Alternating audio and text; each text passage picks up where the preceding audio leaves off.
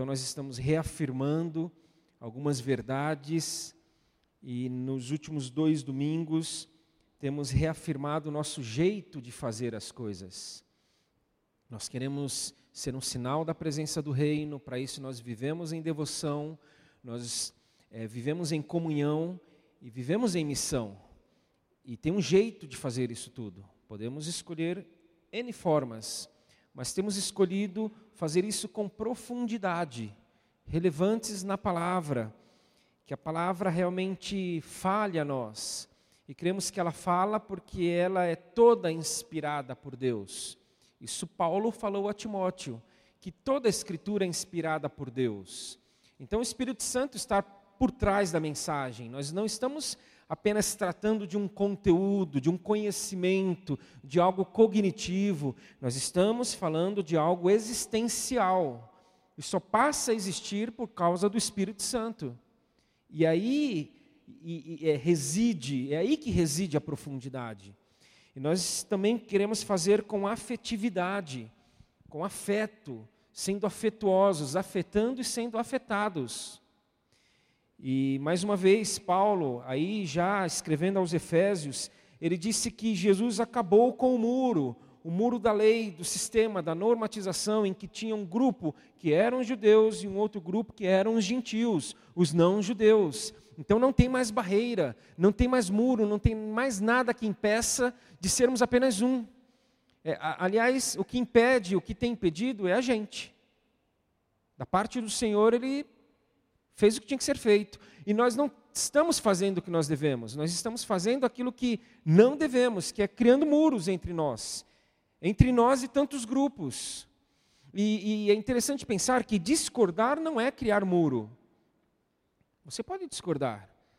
Nós vamos não concordar com tudo. O problema é o não concordar criar uma barreira entre nós. Quando é, a ideia é que nós sejamos um corpo, com quem quiser ser corpo, com todos aqueles que o Senhor Jesus atrair para Ele. Então nós precisamos abraçar quem Deus deseja abraçar. E hoje nós vamos falar um pouquinho a respeito de simplicidade, de fazermos tudo isso de uma forma simples, de uma forma descomplicada, de uma forma em que a gente não precisa é, é, é, sendo autênticos nas nossas ações, sendo quem somos, sendo quem devemos ser. Nada mais e nada menos. E para isso eu leio a tentação de Jesus. Por isso que o momento com as mães foi antes. A gente ia falar da tentação de Jesus, depois, então, mães, venham aqui. Então, a gente primeiro falou das mães, a gente, a gente sorriu, a gente é, orou, a gente agradeceu, e agora vamos para a tentação de Jesus. E daí extrair muito mais do que apenas uma vida simples. Mas a partir dessa ideia da simplicidade, e para isso eu te convido a ler Mateus 4. Mateus, o evangelista Mateus registrou o que nós encontramos no capítulo 4, já no começo do capítulo.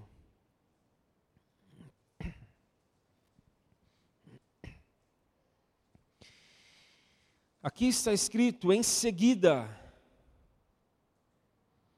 Jesus foi conduzido pelo Espírito Santo ao deserto. Olha que interessante, o Espírito Santo está por trás de tudo, de tudo, para ser tentado pelo diabo. Depois de passar 40 dias e 40 noites sem comer, teve fome. O tentador veio e lhe disse: Se você é o filho de Deus, ordene que essas pedras se transformem em pães. Jesus, porém, respondeu: As Escrituras dizem, uma pessoa não vive só de pão, mas de toda palavra que vem da boca de Deus. Aqui é outra coisa interessante. Eles começam a travar uma conversa, a tentação e a resposta, a ação e a resistência de Jesus é baseada na palavra. Como a palavra é importante, é claro que o diabo nunca usa a palavra no seu contexto, sempre fora dele. E Jesus vai trazendo para o contexto. E nós continuamos no 5. Então o diabo levou a cidade santa até o ponto mais alto do templo e disse: Se você é o filho de Deus, salte daqui. Pois as Escrituras dizem: Ele ordenará seus anjos que o protejam. Eles o sustentarão com as mãos, para que não machuque o pé em alguma pedra. Jesus respondeu: As Escrituras também dizem: Não ponha à prova o Senhor, seu Deus. Em seguida, o diabo o levou a um monte muito alto e lhe ordenou e lhe mostrou todos os reinos do mundo e sua glória. Eu lhe darei tudo isso, declarou. Basta ajoelhar-se e adorar-me. Saia daqui, Satanás, disse Jesus, pois as Escrituras dizem: adore o Senhor, seu Deus, e sirva somente a Ele. Então o diabo foi embora e anjos vieram e serviram Jesus. Eu penso, já há bastante tempo, que nesse texto nós encontramos a base todas as tentações do diabo. Em tudo que ele nos tenta, está aqui. Acabamos de ler é, é, ficou fácil da gente entender. Eu não estou falando que ficou fácil da gente resistir. Estou falando que ficou fácil da gente entender. Está tudo aqui. É mais, eu diria que toda tentação do diabo é, é essa aqui que nós lemos. Toda. Ele, nesse ponto, ele não é muito criativo.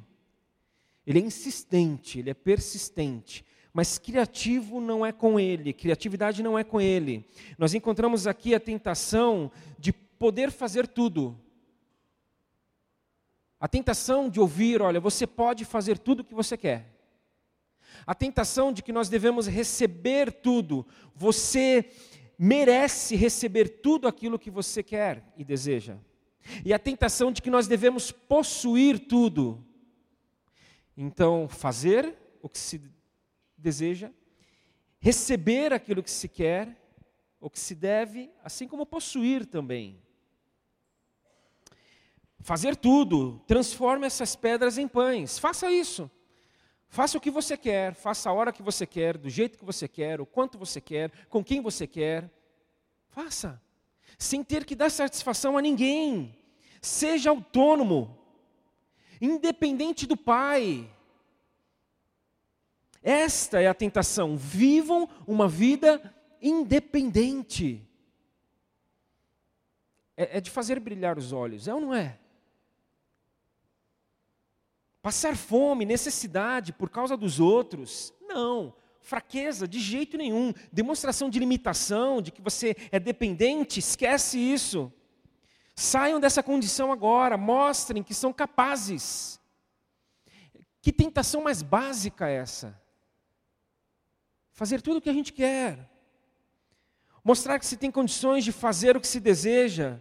Que tentação mais atual, porque moral tem aqueles que batem no peito e dizem: Eu faço o que eu quero, eu não dou satisfação para ninguém.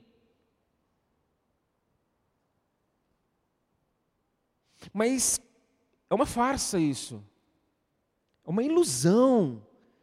E, e como tudo que vem do diabo, é uma mentira isso. Porque aprendemos com o próprio Cristo que sem Ele, Ele disse, Jesus, nada nós podemos fazer. Então o diabo fala: façam tudo o que vocês quiserem. E o Senhor Jesus diz: vocês não vão conseguir fazer nada sem mim. Aquilo que nós fazemos sem Ele, sem Cristo, independentes dele, autônomos, nos leva a cair, a tropeçar. Qualquer passo que a gente dê sem Jesus, a gente se machuca, porque a gente cai. E essa é a ideia da queda. Porque a gente se desvincula dele, se desconecta dele. A gente vai achando que vai dar certo, sozinhos. E aí a gente. E Jesus não caiu aqui e não caiu em nenhum outro instante, porque em nenhum momento ele agiu independente do Pai.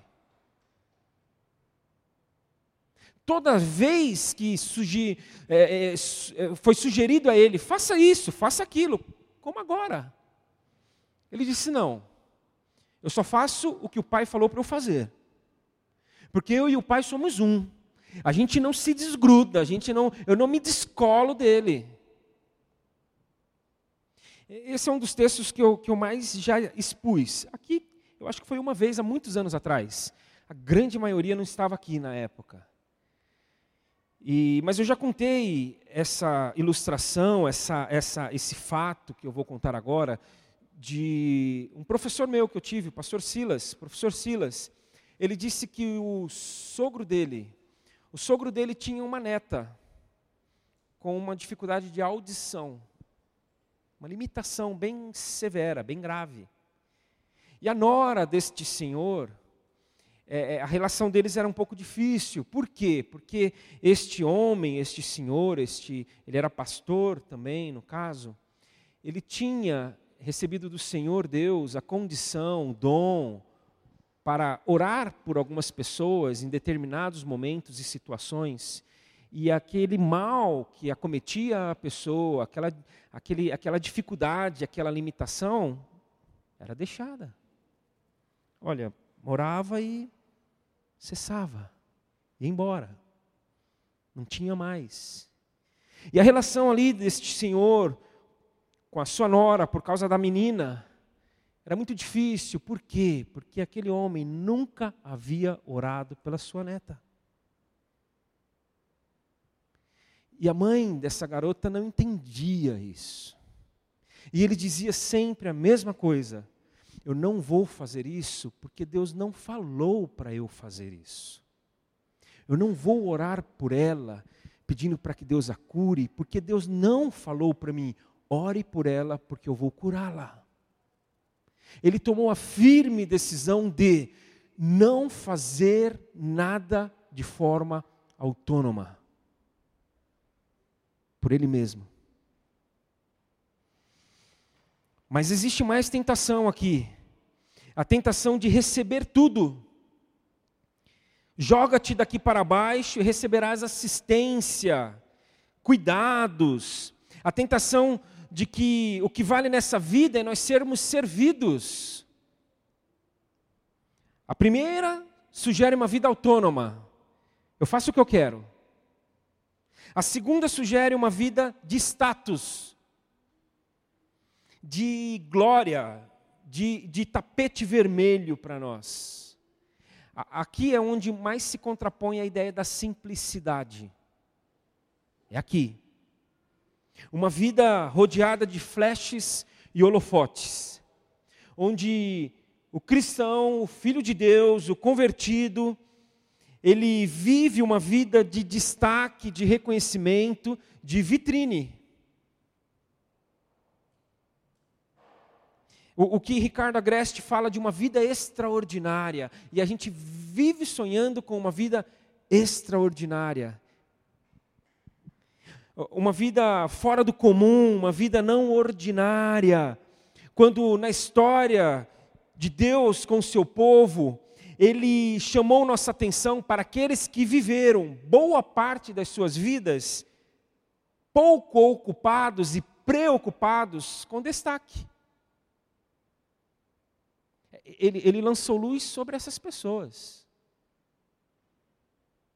O grande rei Davi, Davi, quando foi ungido rei, nem na casa do seu pai ele estava. Samuel chegou lá, orientado por Deus, para que na casa de Jessé encontrasse ali o novo rei de Israel. Aí fala para Jessé qual era o seu motivo de estar ali e trazem logo o mais velho, o mais forte, o mais bonito. Ó, esse aí vai ser rei. Claro que vai ser ele. Não, não é ele, Deus falou. O próximo também não é ele. O segundo, o terceiro. Todos os filhos de Jessé foram apresentados a Samuel e nenhum não, mas acabou. Vim aqui para isso, como é que fica? Tem mais filho por aí? Não, tem, tem Davi. O que, que ele está fazendo? Ah, ele está cuidando das ovelhas. Ah, mas ele é pequenininho, ele é fraquinho, ele está no dia a dia dele lá. Deve estar tá mais brincando do que fazendo qualquer coisa, porque ele é molecão. Atrás ele aí. É Davi. Eu escolho Davi. E tendo escolhido Davi, Davi é ungido, e aí ele já vai para o trono? Ele já coloca uma coroa? Não, ele volta para fazer o que ele estava fazendo. Uma vida ordinária, uma vida em que os pastores que assistiram o nascimento ali de Jesus, os primeiros momentos de Jesus como bebê, o rei dos reis ali, menino ainda, numa manjedoura, nós não sabemos os nomes deles. Não tem registro desses caras. Quem foram? Os discípulos, muitos deles iletrados, é, gente do povo, até certo ponto limitados, todos com suas vidas, levando e vivendo suas vidas da forma mais ordinária, mais comum, longe das luzes, sem maiores preocupações com status, o próprio Jesus. Ele, inclusive, Jesus não cedeu, não optou por receber tudo. Por ele, ele, na verdade teve um título. O título dele foi de servo. Servo sofredor. Mas tem mais. O diabo, como eu falei, ele não é muito criativo, mas ele, ele, ele, fez, um, ele, ele fez um trabalho bem feito me entendo, ele nunca faz um trabalho bem feito, é uma força de expressão. Tudo que ele faz é mal feito, é mal. Mas ele, ele, ele cercou. Oh, você pode fazer tudo o que você quer. Ah, é? É. Autonomia. Olha, você pode e deve vai, e merece receber tudo. Puxa, quem não quer? E você deve possuir tudo. Tudo que você quiser ter, você pode ter. E ele promete isso. Tudo te darei tudo. Tudo que você quiser. Ter tudo que se deseja. Nós já falamos de autonomia, de status, agora nós estamos falando de poder. Poder. Penso que essa é a tentação mais tentadora. Possuir, ter a posse, ser o proprietário, o dono. Porque isso é demais. Porque possuir, ter, nos confere o quê? Poder. É, é, como é que é dito? É, quem pode mais, chora menos. Quanto mais nós temos, mais nós podemos. Quanto mais nós temos, mais nós possuímos, mais nós estamos por cima, mais nós dominamos. De maneira que quem mais pode chora menos, porque tem mais. Por isso a tentação de possuir muitas vezes nos consome. Vai consumindo a gente. A gente quer mais, quer mais, não está satisfeito. E o ter aqui, gente, é qualquer coisa. Não estou falando de alguma coisa física, apenas material. Ter conhecimento. Tem gente que quer ter poder e passa a, a, a, a ter poder e, e, pelo conhecimento que tem. Não há problema ter conhecimento. A questão é o motivo. Tem gente que é pela posição que assume e vai galgando e a carreira vai crescendo. Porque quer ter, ter poder no final das contas. E aí nós vivemos correndo atrás. Daí surge o que? A competição. Eu quero mais. Ah, você também quer? Ah, mas eu vou chegar lá primeiro que você. Ah, você também tem essa intenção, esse desejo? Vixe, você não sabe quanto que eu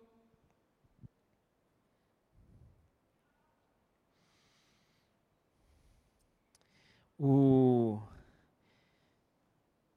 técnico de vôlei já deixou a seleção brasileira de vôlei masculina, o Bernardinho. Eles haviam sido, eles tinham sido campeões, é, ganharam um mundial e um mês depois eles iam ter as Olimpíadas de Atenas. E eles ganharam o mundial em cima da Itália. E foram para a coletiva após a final em que o Brasil ganhou da Itália. E perguntaram para o técnico italiano: é, como é que vocês vão fazer? Vocês acabaram de perder para o Brasil. Daqui a um mês tem as Olimpíadas. O que vocês farão para ganhar do Brasil? Aí ele disse, ele conta, Bernardinho, que o técnico italiano falou: Nós vamos treinar, nós vamos treinar muito, nós vamos treinar como nunca, nós vamos treinar é, até a exaustão. E aí Bernardinho fala que no seu íntimo silenciosamente ele pensava: vocês não vão conseguir treinar mais que a gente. Vocês não vão treinar mais que a nossa equipe. E aí a gente começa a competir. E aqueles que deveriam ser o nosso próximo, ou a gente o próximo deles, passam a ser o nosso adversário. Porque a gente, quando compete, a gente deixa de cooperar. E nós vivemos numa eterna competição. E já repararam como Jesus nunca entrou em uma competição? Nunca. Em nenhum momento. Ele não veio aqui para competir. Ele não entrou numa competição, em disputas por poder. Ao invés de querer ter poder, ele abriu mão do que tinha. Porque se ele entrasse numa disputa, numa competição, fatalmente ele ganharia. E se ele ganhasse, o que, que aconteceria numa disputa com ele em que ele ganhou? Resultaria no que também? Num perdedor. Imagina Jesus competindo e fazendo de alguém um perdedor. Mas falando em ganhar e perder, nesse texto aqui, a Bíblia nos mostra, a mensagem nos diz que quem promete que nós vamos ganhar, que nós vamos receber tudo, não é Deus. Deus não nos promete tudo. Quem faz essa promessa aqui é o diabo. A gente já parou para pensar que diante dessa promessa que não foi feita por Deus, mas pelo diabo, pode não ser uma boa coisa a gente ter tudo? A gente poder tudo?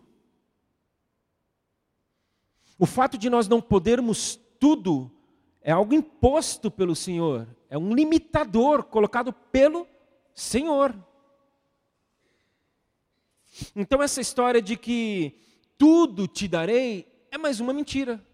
Como tudo aquilo que vem do diabo é mentira. Aliás, o que ele propõe aqui é, uma vez eu falei, com base nesse texto, há muitos anos atrás, para um grupo de jovens numa igreja lá em São Paulo. Aí eu acabei de falar, um jovem, um grupo se aproximou para trocar ideia comigo, e um dos jovens, o Weber, disse o seguinte: Marcelo, o que você acabou de falar aí é o evangelho do diabo. Falei, nossa, gostei dessa expressão. É o evangelho do diabo. Uma grande farsa, um grande engano. Por quê? Porque eu pergunto, quem é que pode tudo. O único que pode tudo, que tem autonomia para fazer o que quer. Quem? Quem é que merece receber tudo? Quem que tem esse status? Quem que deve e possui tudo e tem o poder sobre tudo e todos? Deus. Então são realidades, são é, é, verdades atribuídas a quem? A Deus. A gente lê na palavra de que fazer tudo só Deus, de que Ele está nos céus e faz tudo quanto lhe agrada. Nós lemos isso aqui. Nós lemos na palavra de que receber tudo somente Deus. A Ele toda a honra e toda a glória e todo o poder. De que possuir tudo? Só Ele, porque do Senhor é a terra e tudo que nela existe. Então, esse foi o grande engano de Lúcifer. Esse foi o. A, ele, ele caiu na sua própria armadilha, em que ele quis fazer tudo com autonomia, em que ele quis receber todos os status, em que ele quis ter tudo. Ele quis o quê? Ele quis ser Deus. Aí ele quis ser Deus e tentou Adão e Eva no quê? Nisso. Ele tentou Jesus no quê? Nisso. Ele nos tenta no quê? Nisso. Então, no fundo, no fundo, essa ideia de fazer, de receber, de possuir, é, é uma tentativa de sermos deuses. Só que a gente tem que parar para pensar que quando a gente tenta ser Deus, na verdade a gente se transforma num demônio. E se nós dessemos vazão para tudo isso, não sobraria um aqui nesse salão. Nós nos mataríamos. Porque nós íamos querer isso aqui, o que não é para a gente ter, e ninguém teria, não sobraria nem a vida da gente.